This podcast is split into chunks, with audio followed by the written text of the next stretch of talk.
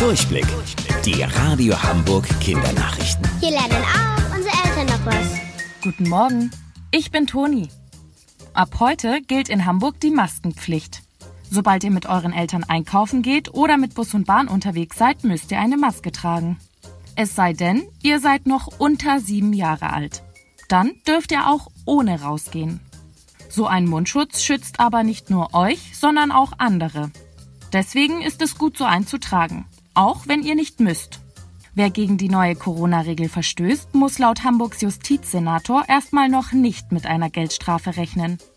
Die wird bisher fällig, wenn zum Beispiel der Sicherheitsabstand von mindestens 1,5 Metern nicht eingehalten wird. Daran scheinen sich die Menschen aber bisher gut zu halten. So hat die Polizei das Verhalten der Hamburger am Wochenende gelobt, da keine schweren Verstöße gemeldet wurden. Vor rund zwei Wochen sind die Alsterschwäne aus ihrem Winterquartier in Eppendorf auf die Alster umgezogen. Gestern musste die Feuerwehr ein Tier retten. Was ist passiert? Spaziergänger haben am Jungfernstieg einen Schwan entdeckt, der erschöpft auf der Straße gelegen ist. Sofort haben sie den Schwanvater und die Feuerwehr gerufen. Als die das kranke Tier einfangen wollten, sammelte es nochmal all seine Kräfte und flog auf die Alster zurück. Mit einem Boot haben sie dann versucht, den Schwan einzufangen.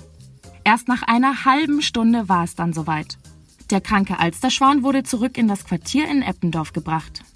Dort wird er die nächsten Tage gepflegt und wieder aufgepäppelt. Sobald er wieder gesund ist, darf er zurück auf die Alster, um dort gemeinsam mit den anderen Schwänen den Sommer zu verbringen. Wusstet ihr eigentlich schon? Angeberwissen. Wenn sich ein Pinguin verliebt, sucht er einen besonders hübschen Stein. Den schenkt er dann dem Weibchen, in das er sich verguckt hat. Bis später, eure Toni.